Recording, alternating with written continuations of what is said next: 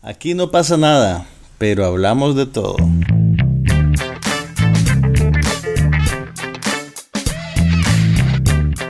Un podcast sobre cine, TV, tecnología y todo lo demás.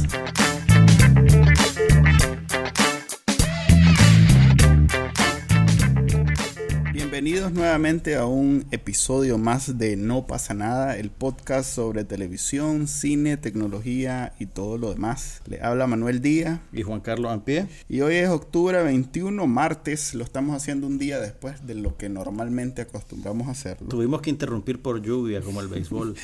Sí, pero prometemos publicarlo hoy mismo o quizás mañana por la mañana para que ya lo puedan estar descargando en sus reproductores de podcast o bien desde el sitio web somosnopasanada.com. Empecemos con televisión y esta vez hablemos de... HBO anunció que el año que viene lanzará su servicio como streaming en línea, básicamente compitiendo directamente con Netflix y esto aparentemente HBO está respondiendo a una demanda del mercado. ¿Vos sabías, Manuel, que nosotros conocimos HBO en los 90 cuando empezó a transmitir la televisión por cable aquí en Nicaragua? Pero HBO está al aire desde 1972. Empezó en Nueva York y algunas de las ciudades más grandes de los Estados Unidos. Así que este, digamos, es un paso evolutivo que ya debería haberlo tomado hace, hace mucho tiempo. Y la decisión probablemente está alimentada por la inmensa popularidad de sus series, en particular de Juego de Tronos. Fíjate que el cierre de temporada de la cuarta temporada de Juego de Tronos se descargó 1.5 millones de veces en las 12 horas inmediatas a su estreno en televisión y 250 mil personas descargaron el capítulo de un mismo archivo. Según los cálculos de HBO, las descargas ilegales iban a topar tal vez unos 7.5 millones en la primera semana en que el capítulo estuvo disponible. Y si, si le echas pluma, eso es tanto o más como los televidentes legales. Eh, la película, la serie tuvo 9.3 millones de usuarios, la vieron en su estreno, o sea, al aire a través del cable o descargándola del servicio de HBO que por el momento está casado con la suscripción por el cable, o sea, en teoría vos no podés ver el servicio de streaming de HBO si no le pagás a la compañía de cables por el paquete, pero eso ya va a cambiar. Bueno, ese modelo donde HBO to go o HBO Go funciona eh, si tenés una, una, una cuenta con ellos en cable, es un modelo que sigue más o menos todas las compañías de cable en Estados Unidos. Incluso eh, últimamente es Comcast, que es quizás eh, la compañía de cable más importante en Estados Unidos, este había impulsado una cosa que se llamaba Xfinity, que es una cajita donde más o menos como aplicación tenías acceso a la, a la programación más importante y solo metías tu clave, pero hablando de HBO, el problema era que el año pasado por lo menos, o este año creo que fue con el estreno de Game of Thrones o tal vez con el estreno se toparon los servidores verdad sí, eh, llegó un momento donde no se podían conectar a través de la de, de internet pero sabes que eso pasa porque la gente comparte sus passwords. Sí, ellos, ellos mismos dijeron sí. que no había problema con que la compartieran. O sea que digamos, si vos pagas HBO y tenés clave para HBO... Se la puedes dar a tu primo, a tu hermano, a tus amigos. Exactamente. Y eso pasó bastante y pasa bastante. Entonces se trabó el servidor y mucha gente no muy contenta con el tratar de ver un, un capítulo que, bueno, siempre lo puedes ver en otro momento, Mira, pero, pero, no es no es exactamente como la versión en línea, es como la versión en el cable, pues no tenés los estrenos a tu disposición de la misma o no tenés el mismo catálogo de, de contenido que tenés en, en, en el, el canal pues. sí bueno realmente está por verse cómo va a funcionar la librería de contenido que esté realmente disponible y si va a ser la misma del servicio que ellos van a seguir dando por cable pero esto también está respondiendo a una tendencia que hay en Estados Unidos en la cual cada vez más personas prescinden del el paquete de televisión por cable que en Estados Unidos te puede llegar a costar hasta 90 dólares o 100 sí. dólares si inclu incluís los canales premium. Ahorita en Estados Unidos 10 millones de hogares solo contratan servicio de banda ancha y prescinden del cable. O sea que... son los cord cutters. Exactamente, son los cortacables, por así decirlo. Que aquí en Nicaragua yo, traté de hacer eso, pero era imposible porque las compañías que te dan el servicio de cable solo te dan un paquete y entonces a la fuerza tenés que agarrar el cable. Y eso pasa en Estados Unidos también. Comcast y la otra compañía que son competencia, pero en realidad están tienen dividido. Verizon, ¿no? No, es este, creo es de Warner, no me acuerdo cómo Time Warner se llama. Time Warner, ok. Entonces, eh, Comcast y Time Warner tienen dividido el país. Entonces, en un lugar donde está Time Warner no puede estar Comcast y viceversa. Entonces pasa lo mismo que aquí con Claro. No Pero hay una tercera compañía hay alguna ah, manera de tener servicio de banda ancha. Hay empresas locales. De tal manera que podés no contratar cable. Sí, pero son áreas metropolitanas, como digamos aquí podés contratar Jota si estás en algún lugar cerca de, las antenas. Este, si pero, debajo de la antena. Sí, pero ya sabes que si llueve, que si hay viento, que si hay algo, que si ese día el, gato se le ocurrió pasar en medio, se cayó tu conexión. Pues, Ahora, esto, esto es un, puede ser un parteaguas porque ya otros canales premium de cable anunciaron que van a hacer lo mismo. Showtime va a hacer lo mismo. CBS dijo que va a hacer lo mismo. va a hacer lo mismo. Y, tenés y, y en el caso de Showtime, en el 2016 va a tener el regreso de Twin Peaks que probablemente va a jalar bastante gente. Sí, Showtime le ha ido muy bien últimamente. Tiene este Homeland, ha dado bastantes premios. Californication. ¿Todavía está al aire? Creo que sí.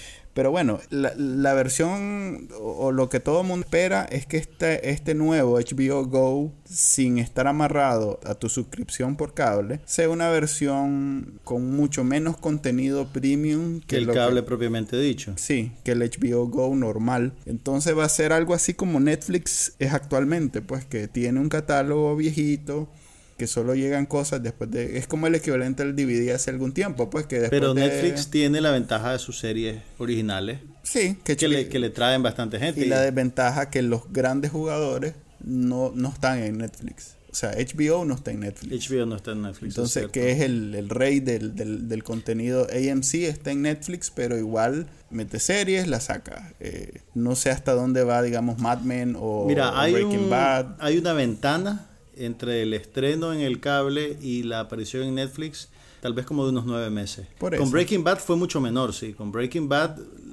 creo que fueron como cuatro meses.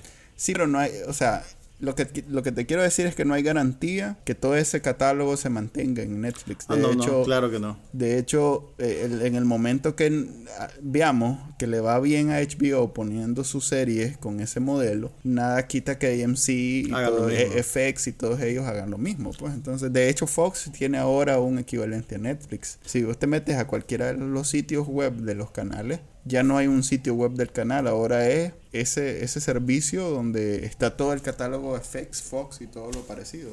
Y bueno, HBO va a tener como ancla para lanzar ese servicio la quinta temporada de Juego de Tronos y además la segunda temporada de True Detective, que ya este, este año ha estado generando mucha anticipación sobre el casting, quién la va a dirigir, quién la va a hacer, así que... Ah, bueno, si, si van a tener esas dos series nuevas, quiere decir que no va a ser solo catálogo viejo. Pues. No, no va a ser solo catálogo. Es que no tendría sentido que fuera solo catálogo ah, viejo. entonces sí. Yo me imagino que van, van a tener como ancla las series nuevas que todo el mundo está anticipando ver y además un catálogo de contenido viejo. Ya, ya, ah, Porque si no, no tendría ninguna utilidad práctica más. ¿Cómo no? Y este, igual que Netflix, la gente no lo contrata por Pero el, equivalente, el equivalente de las series nuevas en Netflix son su producción original. Sí, que son tres, cuatro series y que te las lanzas en una semana eh, viéndolas en paquete. Pues, son más, son más. Tenés, a ver, ¿qué tenés? Tenés House of Cards, tenés Orange is the New Black, tenés Hemlock Grove,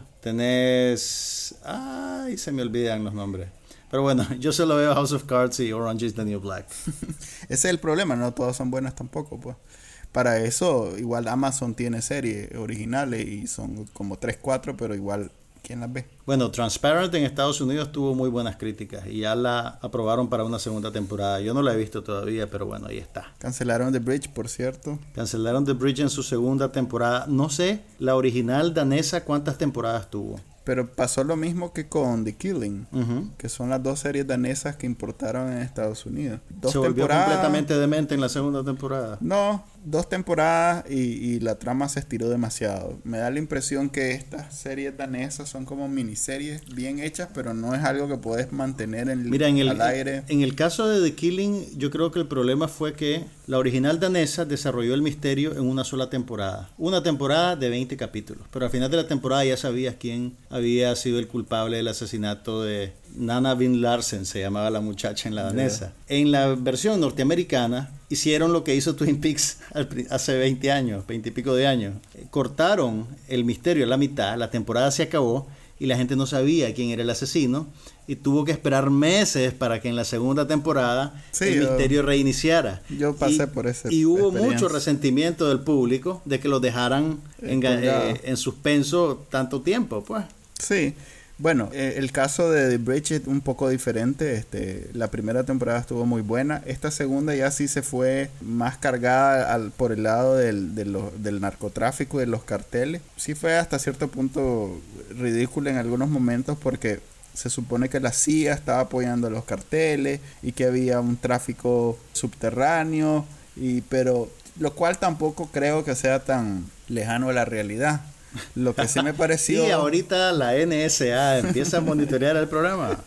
Lo que sí me pareció ridículo es que con un, un, un, elenco de como tres personas querían hacer todo eso. Pues. Mira, yo no, no termino de entender, bueno, las series tradicionales de la televisión abierta en Estados Unidos, tradicionalmente son 20 capítulos de una hora, la dramática. Y además la esta era cable básico. Exactamente, a eso es a lo que voy. Esa gente produce un montón de contenido en nueve meses del año. Entonces tal vez vos podés disculpar problemas en el desarrollo de la trama por el simple volumen de trabajo que tienen que procesar. En cambio, las series de cable usualmente son temporadas más cortas, se parece mucho al modelo británico. Son temporadas más cortas en las que asumís que el equipo creativo tuvo más, tiempo para trabajar mejor el desarrollo dramático de la Además que se supone que el público no es tan no tenés, no, pues no tenés que hacerla tan accesible como las Exacto, de cadena. El, público es un poco más sofisticado, más, demandante. O por lo menos más de nicho, pues como el que, el que contrata Showtime lo contrata con una intención específica o FX lo contrata con la intención de ver contenido ya más adulto, más con las características de The Bridge, con las características de series como Sons of Anarchy, entonces, no, pues que te salgan con una trama como CSI, sí. entonces te, golpea, pues, pero en este caso sí, The Bridge estuvo bien y además eh, uno, uno no tenía más remedio que simpatizar con la serie porque tenía a Damián Bichir como protagonista. El actor mexicano. El actor, y, y, y hacía muy buen, era, era buena, pues. Es muy buen actor. Sí, él es muy buen actor. Y México, pues, tenía participación pareja, pues eso era la intención, hacer la mitad mexicana, mitad gringa, y se logró muy bien. Para que, para que ubicar a la gente, la premisa de la serie, por lo menos en la primera temporada, era que se descubría un cuerpo en medio de la frontera, entonces bueno, los policías de ambos lados tenían legislación sobre la investigación. Entonces tenías a una, a una detective norteamericana que además tenía Asperger o algo así. Sí, tiene, tiene Asperger. Que tiene Asperger y tenías a Demian Bichir como el policía mexicano y juntos que estaban forzados a trabajar. Que tiene que jugar con el, el tema de la corrupción, el cual todo el mundo sabe que México es mundialmente famoso por. Pero bueno, se las recomiendo, aunque ya esté, ya esté cancelada, es una buena serie. Por cierto, si tienen acceso al servicio Hulu Plus, que con ciertas maromas cibernéticas pueden conseguirlo. Ahí está disponible la versión danesa de The Bridge mm, con subtítulos en inglés. Que ahí es mitad danesa y mitad eh, sueca, creo. Así es, correcto. El, puente original es un puente un poquito diferente al de México Estados Unidos. Pero yo, bueno, yo siempre te recomiendo esas series danesas, pero vos no me haces caso. Es que después que vi Borgen. Borgen, buenísima. La primera, la, la segunda, no, sé. Bueno. Pero hablemos mejor de algo que vi esta semana. Bueno, me lancé el de la semana pasada, tarde para el podcast que hicimos, el capítulo anterior. No, no ¿De, lo qué, ¿De qué estás hablando? Estoy hablando de Walking Dead. Walking Dead, ok. No, no, no spoilers, por favor, que algún día la voy a ver. El estreno, eh, ¿qué te voy a decir? Hay zombies. Hay zombies. Eso es todo. Eso es todo lo que yo, yo, tengo una pesadilla recurrente con zombies. ok.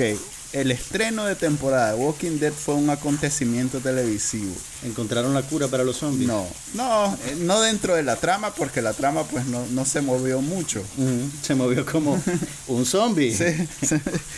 Pero realmente eh, fue de lo más complaciente con, con los fans de la, de la serie. Y que eso, la- y eso es algo necesariamente bueno. Sí, porque la temporada anterior, si bien le fue muy bien en ratings, ya la gente comenzaba a decir, eh, ala, estiraron 3, 4 capítulos en una, en, en una mini trama ahí de que se podía haber resuelto de, eh, rápidamente en 10 minutos, pues, pero ahora sí que en un solo capítulo vimos el- el- el- la resolución del cliffhanger de la temporada pasada y unimos muchos cabos Que quedaron sueltos. Sí, fue, fue muy buena. Realmente que los que ven la serie Si querés Yo hablar, no de, ve- si querés hablar de Cabo Suelto, anda a ver la segunda temporada de Twin Peaks. Por lo menos el cierre de temporada. Absolutamente todos los personajes que llegan vivos al final terminan en un en peligro de muerte, una cosa Bueno, te imaginarás, te imaginarás que con todos los zombies sueltos en esta serie Sí, tampoco hay. sí, buenas probabilidades. de- eso, eso es lo bueno, que cuando un actor dice, ay, me quiero ir, ya no quiero seguir aquí. Ok, en el próximo capítulo te mata un zombie. Hay que tomar en cuenta algo. Esta serie no necesariamente es sobre los zombies. De hecho, son. Es eh, sobre la naturaleza humana. Así es. Es, so- es sobre cómo en, el- eh, eh, en las circunstancias adecuadas es preferible que te coma un zombie a encontrarte otro ser humano bueno y ¿Cuánto- sano. ¿Cuántas temporadas van? Van cinco, esta es la quinta, de Cada hecho. una de 10 capítulos. Cada una de, no, de 16 capítulos. Ah, la puchica. Pero se esa- van corriendo. Creo que con digo. esa no me voy a poner al día nunca, brothercito. No, no, no. eh, eh, eh, pero igual va a quedar para la historia. Esta es la serie en el cable con más ratings, Tiene más que Breaking Bad. más que todas las que. que- Mm. Es el rate de. en- en- como los gringos son raros en eso de medir el rating cuando se trata de cable. No te sabría decir comparado, pero por ejemplo este último, el último capítulo de la temporada 4 ya había hecho, ya había puesto nuevos, nuevos récords de rating en- en- en televisión por cable Y este lo reventó. y este creo que los reventó también.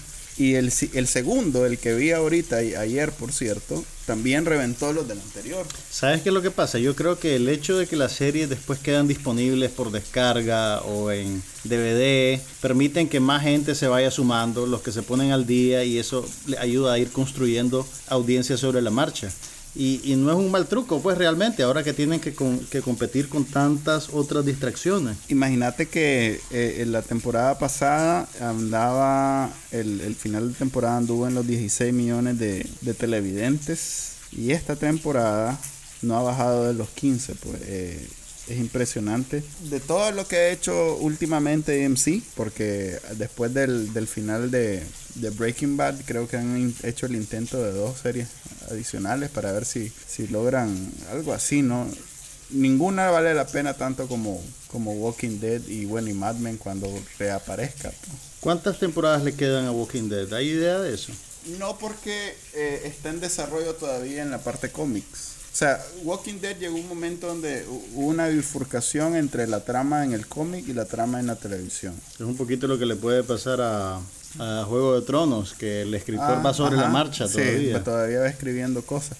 Entonces, ya hay personajes que no mueren en el cómic que ya murieron en la serie. Entonces, pero sí todavía hay elementos, por ejemplo, en este último capítulo que termina en una escena, escena bien dramática, es una ex- extracción de, de un capítulo del cómic. Pues entonces, vamos a ver, de hecho, es, se ha convertido en eso. Los verdaderos fans, vos sabés, los que sí ven, el, el- el- leen el cómic, están pendientes de ver dónde hay diferencias y dónde hay similitudes. Entonces, todo internet ahorita está pendiente de ver si continúa la línea del cómic el próximo capítulo, que es cuando le cortan la pierna. No, no, no contés. Mira, en la temporada pasada, ¿Por qué le vas a contar? O sea, a mí no me importa, yo no sé de qué estás hablando.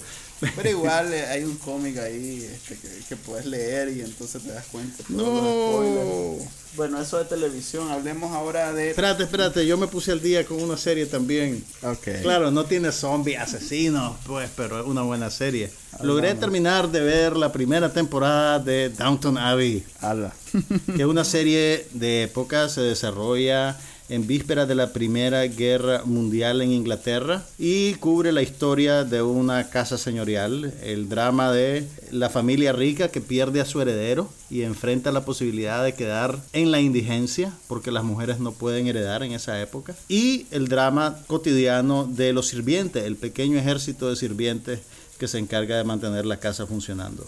Es una serie, mira, yo sé que no te suena porque vos no sos de series de época. Aunque todo pero lo es que hace- tremendamente interesante. todo lo que se hace en Inglaterra tiene, no sé por qué, algo que siempre me, me termina gustando. Pues Es el Eh, acento, ¿te gusta el acento británico? tengo que verla con subtítulos, te cuento. No, yo también. Pero, Pero, mira, esta, ajá. esta serie es muy, muy buena y además tiene una cualidad inmersiva bien particular. O sea, cuando la ves, es como que, como que estás, como que es una ventana a otro mundo. Eh, y es súper, súper interesante por todas las sutilezas de la vida diaria que puedes detectar ahí y cómo te dan suficiente información como para destruir ciertas preconcepciones que tenés. Es muy, muy, muy interesante, tiene mucho sentido del humor, tiene mucho drama. Sí. A, a mí me gusta mucho. El sentido del humor inglés es muy seco, muy, muy, muy Eh, bueno. tiene, tiene cosas buenísimas. Y también que uno no lo esperaría de una serie que ap- aparenta ser refinada y que aparenta ser para tu abuelita. Tiene unos giros de trama realmente perversos. ¿Y cuántas temporadas son? Mira, a- ahorita hay producidas cuatro temporadas. ¿Cuántos Las primeras tres están disponibles en Netflix. ¿Qué capi- ¿Cuántos capítulos? ¿Tres, seis? La primera temporada tiene siete. La segunda y la tercera tienen nueve capítulos cada una. Ala. Hay un especial de Navidad entre ellas dos. Eh, la cuarta temporada todavía no está en Netflix, pero ya se transmitió en Estados Unidos y en Inglaterra. Ahorita se está estrenando la quinta temporada en Inglaterra y en enero la estrenan en Estados Unidos. Me imagino que no debe tardar en llegar la cuarta a Netflix. Bueno, todas esas series inglesas son producidas por el Estado, o sea que La BBC. sí, entonces salen más rápido en, en- Netflix y en canales así bien abiertos. Y son Mira, más fáciles sí no. conseguir. Fíjate que Downton Abbey no está disponible en el Netflix norteamericano. Sí está en el latino, pero no en el norteamericano. Pero porque está- tienen un contrato con Amazon. Ah, O sea, net- en, en- si vos vivís en Estados Unidos y querés ver Downton Abbey por streaming, tenés que tener el servicio de Amazon Prime. pero igual la transmiten por PBS, me imagino. Sí, en- o, o verla en la televisión pública cuando la estrenan en el territorio Que la norteamericano. deben, como PBS no debe tener mucha programación, la deben pasar diario, tipo. No, no digas eso, la televisión pública gringa es muy buena. Pero mira, pe- pero mira, por ejemplo, este es un buen ejemplo de cómo el Netflix latino sí tiene buen contenido.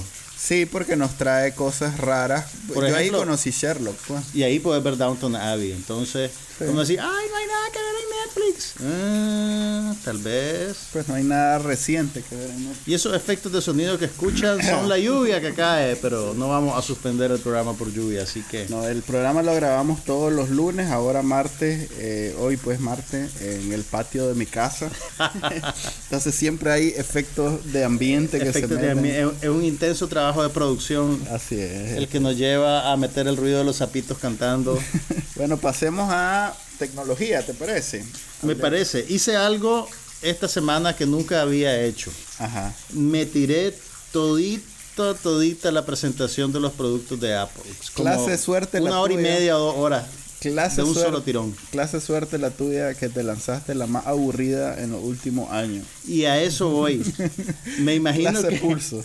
me imagino que el, el- el director nuevo de Apple, Tim Cook, cada vez que hay uno de estos eventos debe maldecir a Steve Jobs y decirle, hijo de tu madre, por tu culpa ahora tenemos que hacer esto cuatro veces al año. Mira, ¿cómo será de ma- cómo estuvo de aburrida que todo el mundo dijo hubieran dejado el reloj para esta presentación? Para tener algo... Para tener algo sustancial de qué hablar. Sí, pues. es que eh, eh, esa es la cosa, como ya es una convención, pues ya es, ya se espera que esta gente haga estos anuncios. Hay algo en ellos como demasiado ensayado y es cada vez más difícil tener sorpresas bajo la manga. Entonces, el, el- el factor sorpresa es bien difícil tenerlo disponible siempre que hay una presentación. Pero bueno, la- los productos que presentaron en esta ocasión, hay una nueva iPad Air que mide apenas 6.1 milímetros de espesor, 18% más delgada que la anterior. Lo cual nadie, nadie estaba esperando porque a nadie le interesa. Pesa menos de una libra y tiene una batería de 10 horas. También presentaron el nuevo sistema operativo OS X Yosemite, una nueva iMac que tiene una pantalla con resolución de 5K que se ve bellísima, pero sepan que el valor práctico es relativamente limitado para usuarios normales como nosotros. Yo creo que solo alguien que trabaja en fotografía profesional puede sacarle el jugo o, o justificar la inversión de lo que cuesta este monitor. Bueno, estuvieron especulando que tal vez este es el, el, el, el, punto de partida a una revolución en el contenido ofrecido en, en, la tienda iTunes. Puede ser que a partir de esto... Eso es cierto, tenés toda la razón. De, pues, de especulaciones de los blogs tecnológicos. Pero, puede, pues, pero tiene, tiene sentido porque ahorita toda la industria de la televisión está queriendo volcarse a impulsar el 4K como formato estándar. Sí. De hecho, hablamos de eso en la, en la emisión pasada. Sí. Entonces, no sería descabellado que iTunes dijera, vamos a superar al mercado y vamos a irnos de un solo a 5K. Y todo lo que vendamos en nuestra tienda virtual va a ser en 5K. El problema del 5K y en realidad del 4K también es que si bien el hardware ya se ha convertido en accesible porque hay pantallas creo que de mil dólares ya, ya hay, puedes sí, comprar una 4K ya una 4K de menos de mil incluso el problema es la distribución digital eh, sigue siendo eh, imposible para gente como nosotros, digamos. Que tenés una conexión de 3 megas, tal vez. Ponerle que yo que, yo que tengo 10 megas. ¿Tenés 10 megas? Sí. Ya lo ofrece, claro, en Nicaragua, pero bueno, tenés una vez a la semana que llamar y recordarles que no es un mega lo que contrataste, sino 10. Pero bueno, eso ya. Pero es. igual, el, el, el video que estás viendo a través de esa conexión también tiene que estar codificado a 5K por eso para digo, que tenga algún efecto. Por eso digo. Además, pues, de, de, y de, de que la tubería, de que el ancho de banda tuyo permita pero digamos, un archivo en a 5K. Ver, YouTube y Netflix ya tienen contenido en 4K. Sí. Pero yo quisiera ver si alguien en Nicaragua estaría en condiciones de poderlo streamear, por decirlo de alguna manera, sin, sin, sin que se quede pegado. Sin que se le quede pegado, sí. Eso no, no creo que se pueda. Y Estados Unidos no está muy largo, aunque parezca irónico, Estados Unidos no está muy largo de Nicaragua en conexiones a Internet. Y ahora, hay contenido de 4K, pero es relativamente poco sí, el contenido es, en 4K. Es Creo poco. que la, la temporada, la segunda temporada de House of Cards fue el primer contenido en 4K que Netflix distribuyó. Y todas sus series van a ser en 4K de ahora en adelante. Ahora, ustedes van a poder seguir viéndolas en sus televisores sí. de alta definición de 1080p, incluso en su televisión análoga o en la pantalla de su computadora. Pero en teoría, la gente que tenga monitores 4K va a ver una calidad superior en la imagen. Eh, esa iMac nueva, eh, aparte del 5K, no tiene nada nuevo interesante. Eh, pues tiene el, el, procesador un poco más rápido, tiene más memoria, más disco Oí duro. comentarios que viene sellada, lo cual quiere decir que no le puedes comprar más RAM ni le puedes comprar más cosas. No estoy seguro de eso, no, no, no, no recuerdo haber oído nada al respecto, pero mira, yo creo que la gran novedad, bueno, no sé si es la gran novedad, pero el truco de esto, uh -huh. ahorita ya digamos que remozaron toda su línea de productos. Y el sistema operativo Yosemite permite que la comunicación entre todos tus productos Mac sea totalmente fluida. El problema de eso es que para aprovechar las bondades de Yosemite tenés que tener la última línea de productos. Por ejemplo, yo tengo un iPhone 4 uh -huh. que no se puede comunicar con el Yosemite. Tendría que saltarme ahorita al iPhone 5 por lo menos y eso no va a pasar. Uy, iPhone 4. Lo compré Uy. porque era el más barato.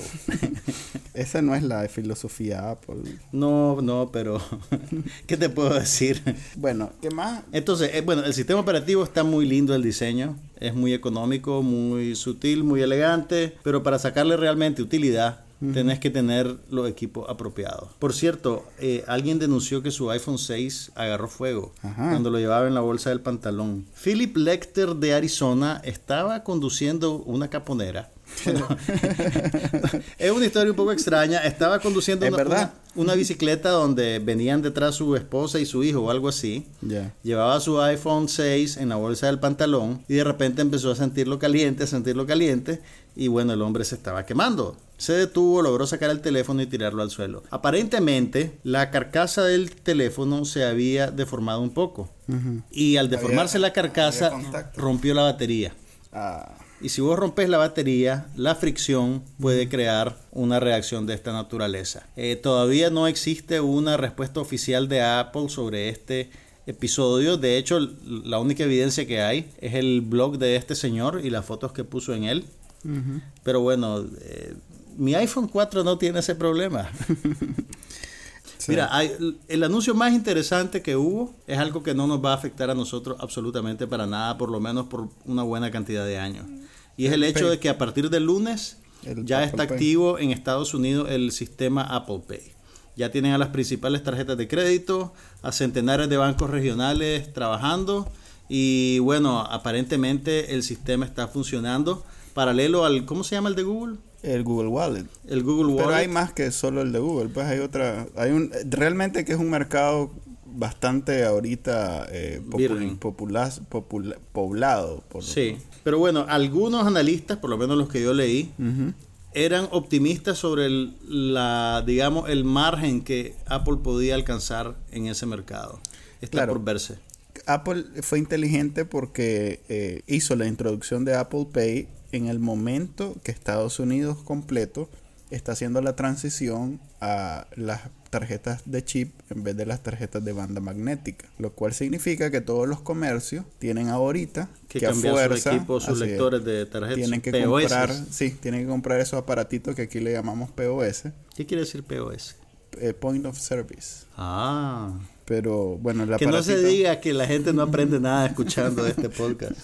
Entonces, eh, ya que van a hacer esa actualización, Apple por eso se montó pues, en el... sí, lanza esto. Y lanza también el iPhone nuevo. El iPhone nuevo que tiene la, la, la, la, el lector de la, del, del El 5S ya lo tenía, pero bueno. Sí. Aprovechan pues para meterte un iPhone nuevo. Exactamente. En la lista del niño Dios. Ahora bien, este, e, este servicio de Apple todavía está por verse cuál es la, cuál es la gracia, pues. Porque mira, si bien cobra una comisión adicional a lo que ya cobra la tarjeta de crédito, es ínfima es tan pequeña que conociendo a Apple, no se imagina uno que sea la motivación detrás de todo esto. Pero es que ellos van a dar en volumen, en el volumen de transacciones que, que hagan. Sí, pero... Imagínate la cantidad de, transacciones que hay solo en Estados Unidos. Sí, pero igual las tarjetas de crédito, las compañías de tarjetas de crédito ganan en el volumen y ya tienen ese negocio eh, súper analizado y ya saben cuándo es ganancia, cuándo no es ganancia. Y Apple está cobrando mucho menos que las tarjetas de crédito. Pero bueno, mira, digamos que, no es lo suficientemente llamativo como para eso. Pero tampoco, que es la otra parte, tampoco están recogiendo información, que es lo que normalmente haría alguien como Google. O Facebook. Ajá, o Facebook, que le interesa tener los datos, aunque sea gratis, pero ya con esos datos ve cómo lo comercializa eventualmente. Pues. Mira, yo creo que ellos, eh, a ver, el modelo de negocio, por lo menos como yo lo, lo he identificado con mi experiencia usando cosas de Apple. Ellos te cobran una cifra prime, pues digamos, ellos te cobran una diferencia importante de otros productos por la experiencia de usuario. Y con el Apple Pay a lo que están apuntando es a liberarte de la necesidad de andar cargando en una billetera X número de tarjetas. Lo cual está largo. Oíme, no, o sea, yo sé que suena como demasiada boludencia, no, querer andar la tarjeta y sacarla y hacer fila y pagar. Hay empresas ahorita en la competencia de convertirse en la tarjeta única. Exactamente. Toda tu tarjeta, la información de tu tarjeta de crédito a ella y ya solo te quedas con esa única tarjeta. Entonces, imagínate la cantidad de tiempo que vos pasás haciendo la transacción de pagar con tarjeta. Sí. Y pensás en que va a reducirse a, no sé, 5 segundos. Sí, le, quita mucha fricción a la, a, la, transacción económica, pero... ¿Y sabes qué pasa cuando le quitas fricción a la transacción económica? Es más fácil y se... Gastas más. Pero, pero... O sea, a las tiendas, a las al comercio en general le conviene sí, porque va a gastar más. Y si gastas más, las tarjetas ganan más también. Sí, pero está largo porque uno, Apple es menos del 50% del mercado de teléfonos inteligentes en Estados Unidos en el resto del mundo es mucho menor incluso. Es mucho menor. Sí, su mercado ahorita es Estados Unidos para este servicio. Y este uno no son los mayoritarios en el, en el mercado, en el universo de teléfonos. Y dos, de todos modos, aunque lo fueran, eh, no todo comercio va a querer amarrarse solo con... Ahora una pregunta, ¿vos crees que este servicio de Apple Pay le va a ayudar a incrementar ese margen en el mercado de teléfono? No, para nada. Nadie, nadie va a comprar un Apple, un, iPhone por, por eso. por eso, porque es NFC. Eso lo tiene también Android, pues. Y lo tiene desde hace mucho más tiempo, pues. Este, de hecho, todo el mundo eh, en, en el, con el iPhone 5 se preguntaba, ¿y de ahí qué pasó con el NFC? No lo, no lo introdujeron. Y ahora, ¿cuán exitoso ha sido ese servicio en los teléfonos Android? Mira, hay universidades en Estados Unidos donde ya prácticamente se convirtió en la moneda, en la forma de pagar, pues, donde pues, pasas, pega, porque eh, ahí hay tiene que haber un contacto pues, entre el teléfono y, la terminal. Entonces hay mucha gente que eh, hay experiencias interesantes donde cafeterías, por ejemplo, muchas cafeterías en, en, la universidad y los puedes pagar con ese sistema y te evitas que la fila, que esto, que Exactamente, lo otro, o la fila es más rápida, pues. Sí, y puedes ir pidiendo, digamos, si ya voy a la cafetería, ya tengo la aplicación de la cafetería, pido lo que quiero y solo ya cuando llego ya está y solo el teléfono. Ahora, lo que más se parece a eso, sin ser necesariamente eso aquí, es la billetera electrónica de Banpro. ¿Has tenido alguna experiencia con ese servicio? Para nada. Pero bueno, eh, volvemos al mismo problema. ¿Cuánta gente usa Banpro? ¿Cuánta gente usa Creo? O sea, la idea que uno de estos servicios te va a liberar de andar las tarjetas en la cartera. O el efectivo. bueno, fíjate que yo vivo mucho sin efectivo. Yo he logrado, claro, me limito con, pues no puedo ir a la venta a comprar una, aunque ahora con estos... A comprar unas cajetas. Sí. Eh, unas pues, cajetas de emergencia. así, no, no. Pero en realidad que con tarjeta puedes prácticamente pagar todo. Incluso creo que taxis es la última, el año ya, pasado. Hay, hay, una, hay una cooperativa de taxis que te acepta tarjeta. Imagínate. Entonces... Incluso creo que hay una cooperativa que te acepta pagos de la billetera electrónica de Avanpro, pero no estoy seguro de cuál es. Ok, pero e, esa es la cosa. ¿Cuánta gente va a amarrarse con uno de los servicios y, y, no solo como usuario, sino como comercio? Ok, pero, que vas a un restaurante y pensás que vas a... Sí, pero como comercio vos tenés el POS del Banpro, el POS del BAC. Podés tener el lector del Google Wallet y podés tener el lector del, del Apple. Así es pero también tenés que tener entonces eh, el que no va a ir con ninguno de estos sistemas y que va a ir con su tarjeta normal. ¿Y qué va a ser la mayoría? El problema de todo esto es que vos no sos atractivo para ninguno de estos sistemas de pago hasta que tenés un buen mercado, pues, y ya puedes escupir en rueda. Por eso te decía, esto está a años luz de, de verse implementado en Nicaragua. Así que no perdamos el sueño por el Apple Pay. Pero además de la presentación de Apple, Google muy discretamente introdujo tres productos nuevos. Entre ellos, una cajita, nosotros hablamos hace un par de episodios sobre el Fire TV, ¿te acordás? Aquella cajita de Amazon. Esta cajita que sacó nueva Google, eh, que se llama Nexus Play, es exactamente lo mismo. Que un Apple TV. sí, no, que un Fire TV. Ah, Que es de Amazon. Pues. Entonces es como para no quedarse fuera de ese, de ese... De ese mercado. De ese mercado, de ese ¿Y qué particularidad tiene que la destaque de lo otro? puedes ver Netflix con ella, puedes ver... Exactamente lo mismo. De hecho, es, es como una, una redundancia al el Chromecast, que sí fue muy popular. La gente sigue recomendando que mejor compres un Chromecast. O sea que e, esta, esta cajita no, no tiene, en realidad no tiene mucho, mucho No le ves mucho futuro. ¿Cuántas, ¿cuántas cajitas, ¿Cuántas cajitas hay ahora en el mercado? Está uh, esta, está el Roku, está el Apple TV eh, Está el Kindle Fire TV o como se llame. Yo tengo una cajita Android y ¿Cómo se llama? X. X. Midnight no sé qué, no, es China, pues. Eso, es lo que te iba a decir. Se la trajo Wanjin. estamos hablando de un mercado saturado de clones y se llaman Android Sticks o la verdad es que hay modelos hasta para tirar para arriba y los más conocidos son el Roku y el Apple TV y eso, pero en realidad hay de sobra cosas. Pues yo mi XBMC lo tengo instalado en una cajita Android que podría ser el equivalente a esto que sacó Google. Pues. De hecho, si renuevo o, actualizo mi cajita, voy a comprar esa de Google. Pero es para instalarle inmediatamente algo diferente y poder aprovecharme que tiene Android adentro. Ok, pero eso es la cosa. Para poder hacer ese tipo de cuestiones necesitas cierto nivel de conocimiento para hacerle el hack, pues. Ah, sí. Pero es el nivel de conocimiento que vas adquiriendo cuando tenés una cajita en el teléfono. O sea, pero si, le vas a poner una cajita a tu mamá, le quieres dar lo que sea más fácil de usar. Por eso digo, si para vos el control del televisor simplemente para cambiar canales arriba y abajo, ni siquiera número, arriba y abajo y el, y el volumen. esto que te estamos hablando es no, no, no es para vos. Pues, no, es para vos. No, es para vos. a, mí me cuesta, conste. si vos ya sabes para qué sirve todos los botones de tu control remoto del televisor, podés dar el salto evolutivo. así, ya podés comenzar a aprender sobre cajitas y, y aplicaciones para cajitas y la verdad es que es, es para la gente que viene de la, de la cultura de los videojuegos, o sea, el que ya tuvo PlayStation. Y ya tienes, digamos, cierta facilidad con la tecnología y con... Sí, creo que Netflix fue como la, el- la entrada de todo el mundo a, esta, a este nuevo sistema de aplicaciones en vez de canales o de... Ok, una, una, una pregunta completamente especulativa. Estas cajitas apuntan al universo de los cortacables y Sí. nos, nos lanzan a un mundo post canal de televisión. Sí. ¿Vos crees que eso tenga agarre en un mercado como Nicaragua o aquí los canales de televisión todavía tienen vida para rato? Va a depender del contenido que, que consumamos. La ventaja que tienen en Estados Unidos los que cortan el cable es que el contenido que ellos consumen ya está en, en- estos sistemas por internet. ¿no?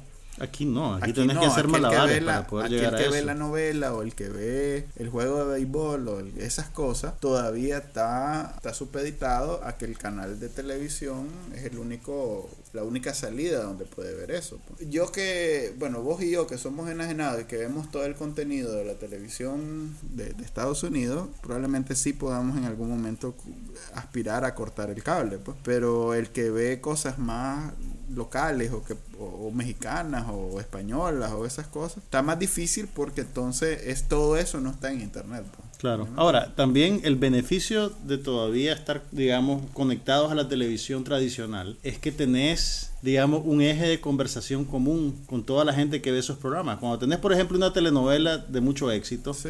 Todo el mundo ve la misma telenovela y todos lo ven al mismo tiempo. que es la razón por la que yo usado gigante todos los fines, fines de semana Pero en cambio, si te pasa como nos pasa a nosotros, cada quien anda viendo lo que le interesa y no necesariamente tenés mucho contenido en común con la otra persona. sí Hay un aspecto social del consumo de Así televisión es. tradicional que se pierde completamente en el Cuando mundo del vos- streaming. cuando vos Cuando vos lográs ver solo lo que te interesa. Así es, cuando lo haces a la carta está difícil que tenés que encontrar, pues tenés que hacer lo mismo para encontrar ese nicho donde puedes hablar al Donde puedes conversar. Por ejemplo, cuando éramos unos niños y Así solo es. habían dos canales de televisión, Todo todo, el el mundo veía Roque Santero, digamos, por ejemplo.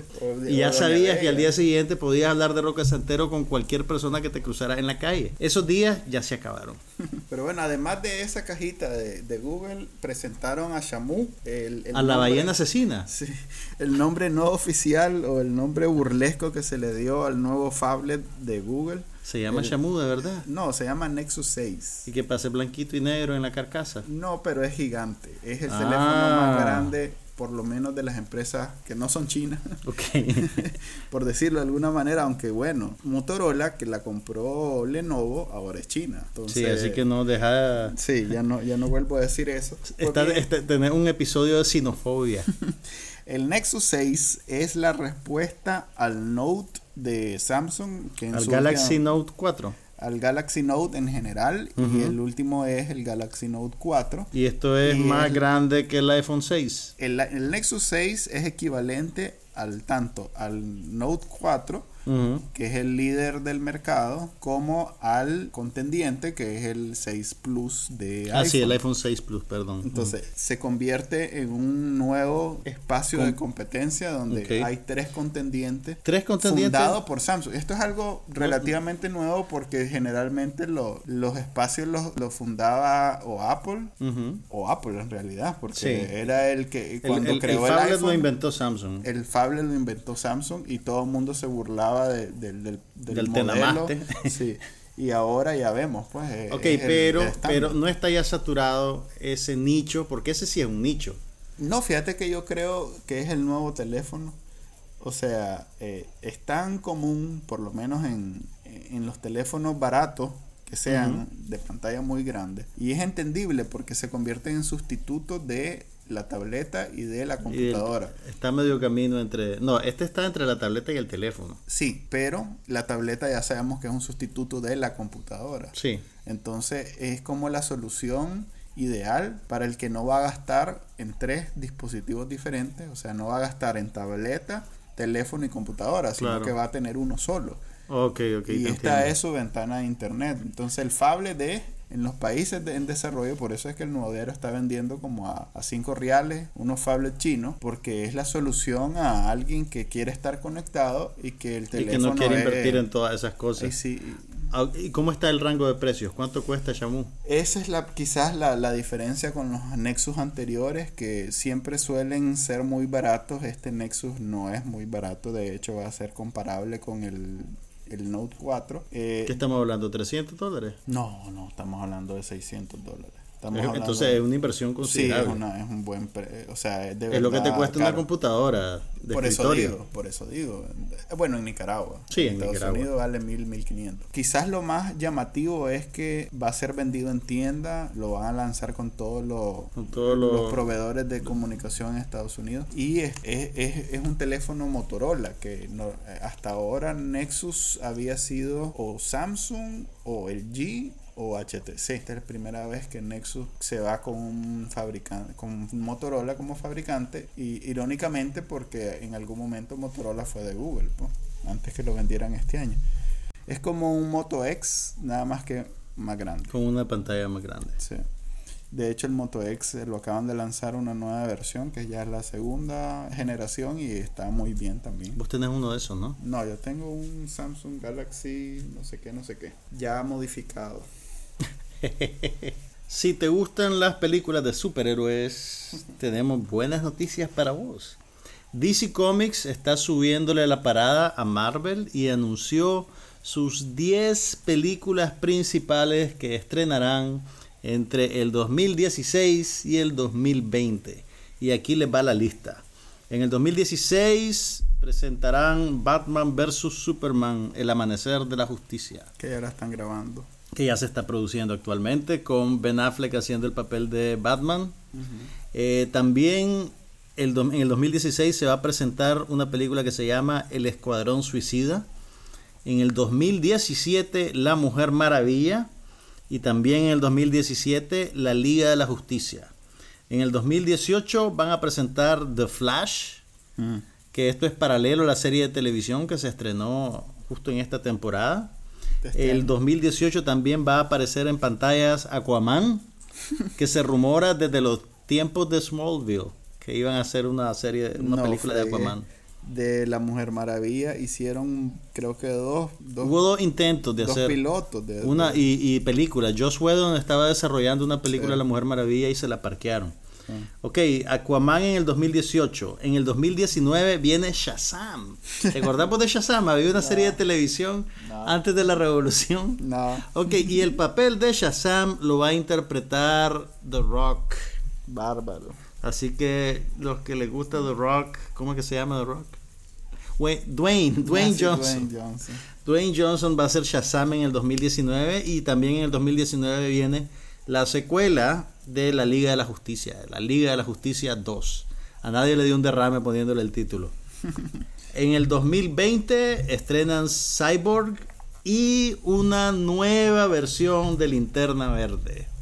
¿Se acuerdan cómo hace cinco años Ryan Reynolds mató a Linterna Verde con una película que a nadie le gustó? Pues bien, ahora van a poder lamer sus heridas porque viene un nuevo Linterna Verde y probablemente no va a ser Ryan Reynolds, va a ser de vuelta una historia de origen. Ahora, si toman en cuenta que tenemos esas 10 películas de DC Comics, también hay una lista de 10 películas de Marvel, y a cada uno de esos estrenos los estudios Disney también le echan una competencia comparable. Entonces tenemos bueno, 30 películas no, no, no, que ver, ya están predeterminadas para desfilar por la taquilla del cine. A ver, es diferente porque eh, Warner eh, es el dueño de DC Comics. Sí, así es. En el caso de Marvel hay tres dueños. Ajá. Está Sony, está Sí. Fox y está Disney, que es. Marvel Studios. Sí. Entonces, Marvel Studios es de Disney. sí. Mm. Entonces, Puede haber un crossover con Mickey Mouse y Tribilín. sí, sí. Entre el problema es que no tiene el hombre araña, digamos, que Que sería lo tiene Sony. Que lo tiene Sony. Eh, Pero, pero tienen ya sus 10 películas. O sea, mi, mi punto oh, es. sí. es más, estaban eh, ya ahí traslapados, pues. Mi punto es que tu vida cinéfila en los próximos años ya está literalmente escrita en piedra. Sí. no hay sorpresa, señores. Pero HBO y Netflix y AMC están sacando series. Tal vez, de aquí, tal vez de aquí al 2020 ya hay, ya hay algo de contenido audiovisual que te van a inyectar directamente en la corteza cerebral y vos vas a ser el hombre araña. Bueno, o eh, Guardianes de la Galaxia fue tan buena que van a apurar la secuela. No, no, pero no me molestaría una de esas al, año, pues. Mm. Así de bueno fue. No sé. Sí, Le, gustó a todo el mundo. Yo sé, pues, pero no es la segunda venida de No, pero ahora de Michael Keaton como Batman. estuvieron hablando sobre la posibilidad de, de usar a el Hombre Araña en alguna de las de Marvel, de, de los Avengers. Okay. Porque Sony no tiene tanto problema en prestarlo, por en prestarlo con Disney, con Marvel Studios. X-Men y y Marvel sí están totalmente divorciados. Ahí no hay... No hay manera de que los crucen. No hay manera porque incluso ya, se, ya, hay traslape. Pues ya te acordás que te mencioné que el, equivalente a Flash del mundo Marvel, que es el gemelo este que salió en, en la, última, Sí, sí. Que salió eh, como en una escenita de las mejores escenas de la película eran la de ese maje. Así Yo no sé por qué no se lo llevaron para el resto de la aventura, porque le hubiera venido muy útil. Porque él ya, ya está matriculado y va a ser otro actor el que va a ser el Y va a ser otro actor y aparece en el final de Avengers. Esto es, ¿Por qué no pueden llevarse bien entre ellos todos estos estudios para hacernos la vida más fácil? Eh, pues casi que necesitas lápiz y papel para seguir la, seguir la evolución y la involución y las digresiones de todas estas cosas. Pero bueno, hay gente que lo disfruta. Y en el cine también vimos este, la película de Robert Downey Jr., El juez eh, The Judge en inglés. Es, un drama. Es completamente diferente a lo que ustedes están acostumbrados de ver a Robert Downey Jr. Él ya tenía su nicha. Bueno, es diferente conceptualmente, pero en ejecución es eh, más o menos la misma actuación de Robert Downey Jr. Así que el maje es, simpático, es, vivísimo. disfrazado de abogado. El maje es súper seguro de sí mismo, pero en el fondo tiene sentimientos y sufre. Pero bueno, es un drama. Que también eh, Tony Stark tiene sentimientos y sufre. Ok, ok. Pero, pero, o sea, vos sabés a lo que me refiero. El tono del drama pretende ser una película oscarizable. Sí. Así para un público, para un público un poquito más adulto y tiene ahí una trama de Mira, es una mezcla, es una mezcla interesante y cínica, porque tenés el drama de reconciliación familiar padre-hijo, tenés también el drama de procedimiento policial y tenés también que, no es más que una, pero, pues, pincelada. Pero tenés el misterio y tenés las escenas en la corte, hay un montón de escenas en la corte durante el juicio y tenés también la historia conmovedora del muchacho del pueblo pequeño que regresa a sus raíces y descubre que no es tan malo vivir en el pueblo pequeño. que es una historia de lo más inédita que nunca, nadie, nadie la ha visto. Nadie la ha visto nunca antes. Mira, a mí me, me pareció, eh, por, por ser el director ejecutivo, Robert Downey Jr., el director ejecutivo de la película. O sea que, es culpa de él por todos, por todos lados. Él se la buscó, pues. Sí, mira, se ve que están apelando a los instintos más bajos de la academia. Así es, es, el, típico eh, que le dice a su manager, mira, necesito... Credibilidad como actor, así que buscame una película Sí, necesito, dramática. Necesito ejercitar mis músculos actoriles y actorales, Y Tony Stark no lo está haciendo a, a, mi satisfacción. Entonces conseguíme ahí una película, buscar una película. O hagamos, hagámosla, pues, porque él es productor, o sea que se vio, tuvo un papel en el proceso creativo.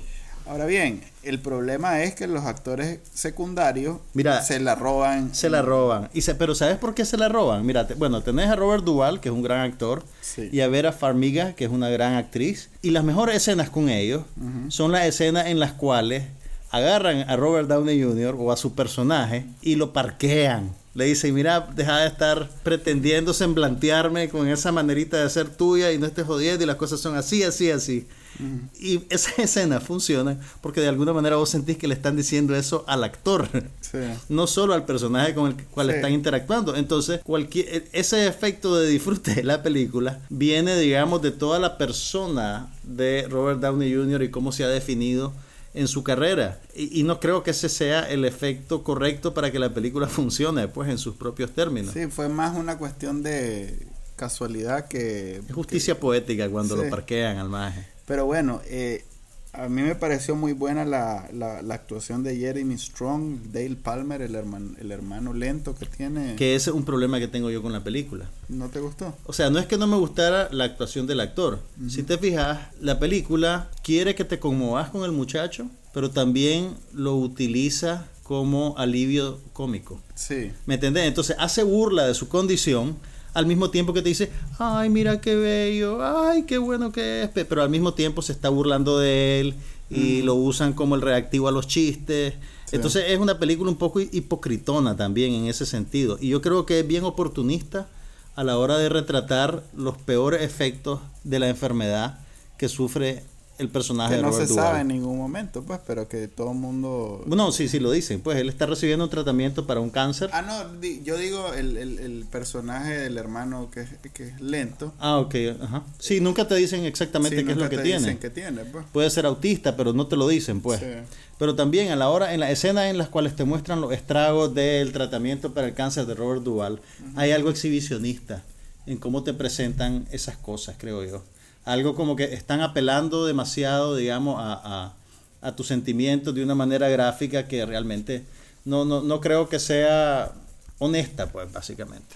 Pasa un poco lo, lo que lo que critican o lo que de lo que hacen burla en aquella película que de hecho aparece el mismo Robert Downey Jr., que es una comedia muy buena, no sé por qué no le fue mejor realmente, a mí me pareció excelente. Tropic Thunder, que es con... Con Ben Stiller con Ben Stiller y Jack Black se mofa. De, de, hecho, es uno de los mejores papeles tanto de, de Robert Downey Jr. como de Tom Cruise. Tom a, Cruise a Robert Downey Jr. excelente. lo nominaron a mejor actor de reparto por esa película. Imagínate, no sabía. Y Tom Cruise hace un excelente papel. En esa película hacen la burla de irse full retard, que es no saber eh, el límite entre el, el, personaje con algún problema físico o mental claro pero pero con en la ese, intención de exagerar el drama pero ¿no? en ese caso la película se está burlando de ese tipo de tratamiento. Por eso digo sí eh, sí sí. hay una conexión ahí exactamente medio, tenés medio. toda la razón. Entonces The Judge sí es disfrutable es la gente eh, se rió un sintió... poquito larga además sí. para lo que cuenta dos horas y 20 minutos no hay excusa. es no hay excusa para que esa película dure dos horas y 20 minutos. No la hay. Debería haber durado máximo una hora y media. La verdad es que no hay, hay demasiado que, se hubiera podido quedar fuera. Pues. Y hablando de cine, hay una buena noticia de cine nacional. El joven director Gabriel Serra, egresado del Centro de Capacitación Cinematográfica de México, está en lista corta para una nominación al Oscar en la categoría de Mejor Cortometraje Documental por su película titulada La Parca. Eh, de esa lista, a ver, varios países e instituciones mandan o su, inscriben sus películas como candidatas. Hay un comité en la academia que las mira todas y va, digamos, disminuyendo la cantidad.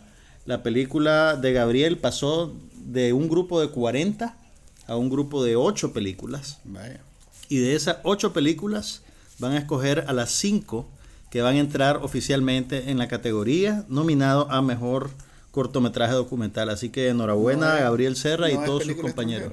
No, no va como película extranjera. Ah, o va sea en la en categoría, categoría de- de, de cortometraje documental. Es una película que dura 30 minutos y retrata la realidad cotidiana de un hombre que trabaja en un matadero en México. Por cierto, la película es excelente. Si alguna vez tienen chance de verla, no, dejen, no la dejen pasar. Y enhorabuena a Gabriel y a todos sus compañeros que trabajaron en La Parca. Bueno, vamos a hablar de la reacción que hubo alrededor de un tweet que publicó Bacanal Nica en su cuenta de Twitter, reaccionando a la tragedia del asentamiento 18 de mayo. Ok, un poco de contexto a ese tweet. Ese día amanecieron las noticias del- de, la tragedia que pasó en el, en el barrio 18 de mayo a partir de una, no sé cómo llamarlo, inundación. eh, Un muro perimetral en la urbanización Lomas del Valle se derrumbó sobre varias casas del asentamiento 18 de mayo. Fallecieron nueve personas y bueno, la noticia conmocionó a la opinión pública. Eh, estuvo presente en todos los noticieros, en todos los periódicos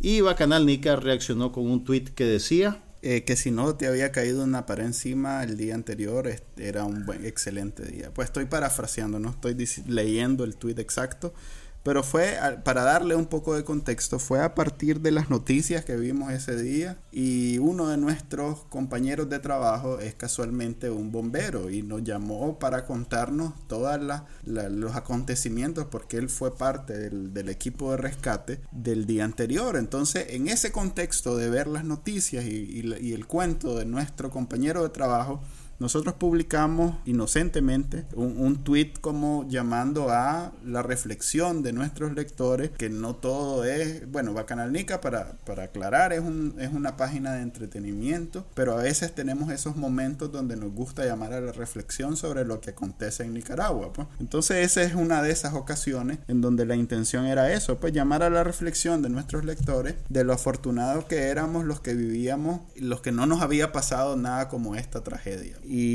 Bueno, eh, la respuesta de, mucha gente fue eh, de criticarnos por pensar que nos estábamos burlando de lo que le había pasado a estas personas. Pues. Ya hicimos dos aclaraciones en el sitio web, o sea, si las quieren leer, eh, está un poco mejor explicado de, cómo pasó y, y, por qué pasó de esa manera. Me resta simplemente hablar un poco sobre las lecciones que como empresa nos quedó de este acontecimiento. Y quizá la más importante es entender que si tenemos más de 10 años de tratar de posicionar a Bacanalnica como un medio de entretenimiento, muy difícilmente vamos a eh, lograr salirnos de esa personalidad o de ese estigma para hablar de cosas serias. Al punto que cuando lo hacemos se convierte o la gente lo toma como una burla de nuestra parte. Y esa es la crítica que más nos llevó a, reflexionar a nosotros, porque en realidad si tanto esfuerzo hicimos por, por ser eso, por ser un sitio de, de, de, esparcimiento, de diversión,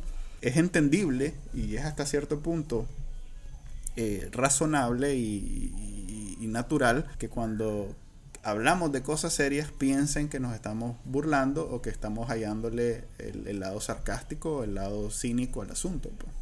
Ahora, en la segunda disculpa que vos publicaste, Manuel, eh, mencionaste que como un gesto de buena voluntad van a ayudarle también a las víctimas y los sobrevivientes de este desastre. ¿Qué es lo que van a hacer ustedes concretamente? Eh, bueno, ya no es la primera vez que nosotros hacemos un esfuerzo por donar y ayudar a, tragedias y, problemas nacionales. La vez pasada, pues no era una tragedia, pero sí aprovechamos la iniciativa o la moda aquella del balde de agua y donamos un poquito a a, Conanca. A Conanca, perdón.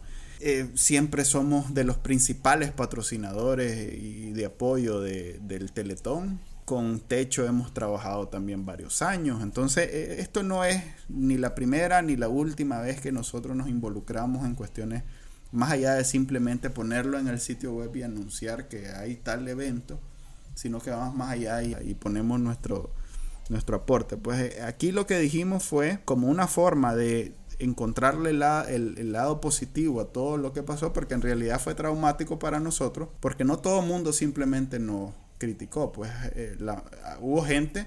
Se vale criticar, pues, básicamente. Por supuesto, y nosotros somos súper super receptivos con las críticas porque eh, somos muy criticones y, estamos claros que si así como damos, recibimos. Entonces, pero también hay gente que se pasó y que simplemente se desahogó. Eh, y, hubo violencia, hubo amenazas de muerte. O sea, si yo les enseñara todo lo que borramos, en realidad quedaba un poquito de estupor de, de leer todo lo que pasó. Entonces, como una forma de encontrarle un lado positivo, lo que decidimos fue las ganancias de todo el mes de octubre, que no son muchas, pues Bacanalnica es un medio bastante modesto, a pesar de tener tantos años de existir, pero bueno, en Nicaragua todos los medios de comunicación son modestos. Y este, vamos a buscar a las personas más afectadas y se las vamos a dar directamente. Pues en vez de ir a la Cruz Roja o donde sea, vamos a ir a hacer nuestra nuestro aporte a esas personas para aprovechar y disculparnos, pues si acaso en algún momento les llegó la noticia porque aprovecharon medios tradicionales y se agarraron de ahí para burlarse y, criticar también ellos y ver y, de nuevo posicionar el tweet como una burla y no como lo que fue, pues una forma de un llamado a la reflexión. Pues. Ahora, cuando yo vi el tweet, pues digamos que yo entendí la intención y me sorprendió un poquito ver las reacciones negativas y, lo visceral que reaccionaba la gente, porque yo no interpreté que ustedes estaban burlando de nadie. Eh, y no estoy solo en esa idea. Por ejemplo, Mildred Larga Espada, que es una bloguera Eh, pueden seguir a Mildred en Mil y Un Trópicos. Dijo a través de su cuenta de Twitter. El tweet de Bacanal Nica quiso decir esto, y abre comillas Mildred. Mira a tu alrededor la tragedia de esta gente, no te quejes más por minucias, valora la vida. Eh, básicamente yo en mi página de Facebook dije pues que, que la furia hacia Bacanal Nica debía ser realmente redireccionada hacia las instituciones y la condición social que hace que la gente esté en riesgo, pues o que vive en esas condiciones. Y fíjate que el, y el grueso de las reacciones que tuve, tuve 52 comentarios a ese, a ese posting en mi página de Facebook. Y más de la mitad era eh, remarcando que no, que Bacanal Nica había hecho mal y que se había burlado de la gente. O sea que no estaban tampoco comentando sobre el argumento que yo presentaba. Sí. Que era pues que el verdadero problema no es lo que Bacanal Nica, di, lo que Bacanal Nica diga o cómo lo interpreto yo. El verdadero problema es que aquí en la ciudad de Managua hay gente que vive en condiciones de riesgo y que cada vez que llueve enfrentan peligro de muerte. Ese es el problema. Sí, eso, bueno, eso fue lo que nos llevó eh, a, las disculpas y a, la reflexión y a los cambios y, y a todo lo que hicimos, porque realmente mucho de nuestro público, del que realmente consideramos nuestro público, lo interpretó de esa manera, como, un, como, una, como algo que no debimos haber dicho. Entonces, nosotros estamos claros que no todo el universo de usuarios de Internet es nuestro público. Y muchos de los que simplemente entraron a burlarse y a criticar y a, amenazar son ese público que no tiene nada que ver con Bacanalnica que definitivamente ni es lector ni le interesa y más bien le, produce algún anticuerpo. Estamos claros de eso, eso no nos, eso no nos preocupa. Pues. Lo que sí nos preocupa es que sí de nuestros lectores hubo gente que lo interpretó mal. Entonces ahí sí nos, nos, detuvimos y hicimos y tomamos las medidas que tomamos. Ahora, eh, como un epílogo tal vez para esta controversia, quiero compartir con ustedes lo que dijo la periodista eh, y feminista Sofía Montenegro en su página de Facebook. Eh, después de que Bacanal Nica puso su segunda disculpa, Sofía respondió con un enlace a la disculpa. Qué bien, no es que ustedes son la última Coca-Cola del desierto. Gracias. Pero no podemos aceptar censura, por más occipito que puedan aparecer. Elegante que se disculpen. Pero chicos, no acepten ni la mala leche, la mala fe o la censura. Su acto de reparación, cuando dijiste pues que iban a compartir los, sus réditos de un mes con, con la familia afectada, su acto de reparación me parece oportuno. Es mejor que se equivoquen a que se callen. Eso fue lo que dijo Sofía Montenegro.